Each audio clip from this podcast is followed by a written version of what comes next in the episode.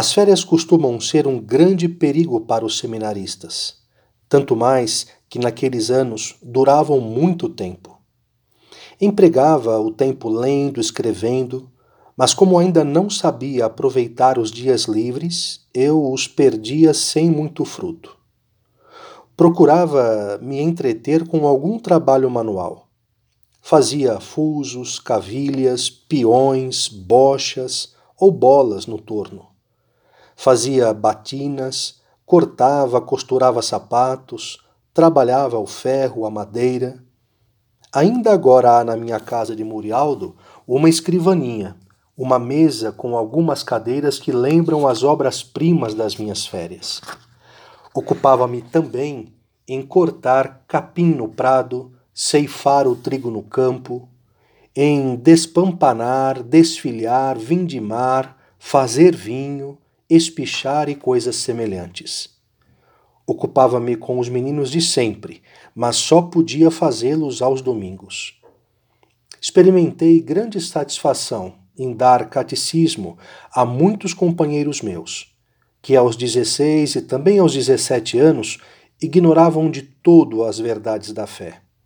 Ensinava alguns a ler e a escrever, com muito bom resultado, porque o desejo, diria até a febre de aprender, trazia-me garotos de todas as idades.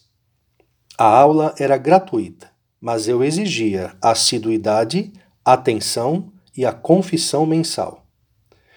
No princípio, houve alguns que, para não se submeterem a essas condições, deixaram de frequentá-la. Isso serviu de lição e encorajamento para os outros. Comecei também a pregar e dar palestras com licença e supervisão do meu pároco. Preguei sobre o Santíssimo Rosário no povoado de Alfiano, nas férias que se seguiram ao segundo ano de filosofia. Sobre São Bartolomeu Apóstolo depois do primeiro ano de teologia em Castelnovo d'Asti, sobre a Natividade de Maria em Caprilho, não sei com que fruto, mas em todos os lugares era aplaudido, e assim a vanglória foi tomando conta de mim, até sofrer um desengano. Certa vez, depois da citada pregação sobre a Natividade de Maria, perguntei a um, que parecia dos mais inteligentes, a respeito da pregação que ele elogiava exageradamente. E ele me respondeu: você falou sobre as pobres almas do purgatório, e eu havia pregado sobre as glórias de Maria. Em Alfiano quis saber também o parecer do pároco, o padre José Pelato, homem de muita piedade e doutrina, e pedi-lhe a opinião sobre a minha pregação. Seu sermão, respondeu ele, foi muito bonito, ordenado, exposto em boa linguagem com pensamentos da Escritura. Se continuar assim, poderá ter êxito na pregação. Mas eu lhe perguntei: será que o povo compreendeu? E ele me respondeu sinceramente: pouco. Meu irmão padre, eu e pouquíssimos outros.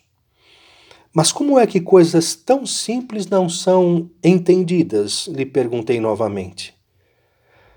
Ele me respondeu: ao Senhor parecerão fáceis, mas para o povo são muito elevadas.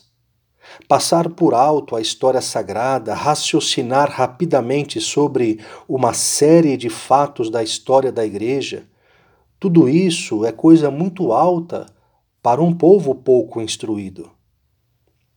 Então, que me aconselha a fazer? lhe perguntei.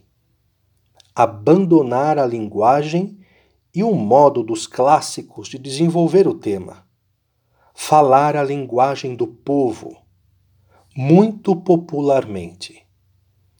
Em vez de raciocínios, sirva-se de exemplos, comparações. Lembre sempre que o povo compreende, mas compreende o simples, e que as verdades da fé nunca lhe são suficientemente explicadas. O paternal conselho me serviu de norma em toda a vida. Conservo ainda, para vergonha minha, aqueles discursos, nos quais não descubro hoje senão vanglória. Deus misericordioso dispôs que eu recebesse essa lição. Lição que foi proveitosa para as minhas pregações, para os catecismos, para as minhas instruções e escritos, aos quais já naqueles tempos eu me dedicava.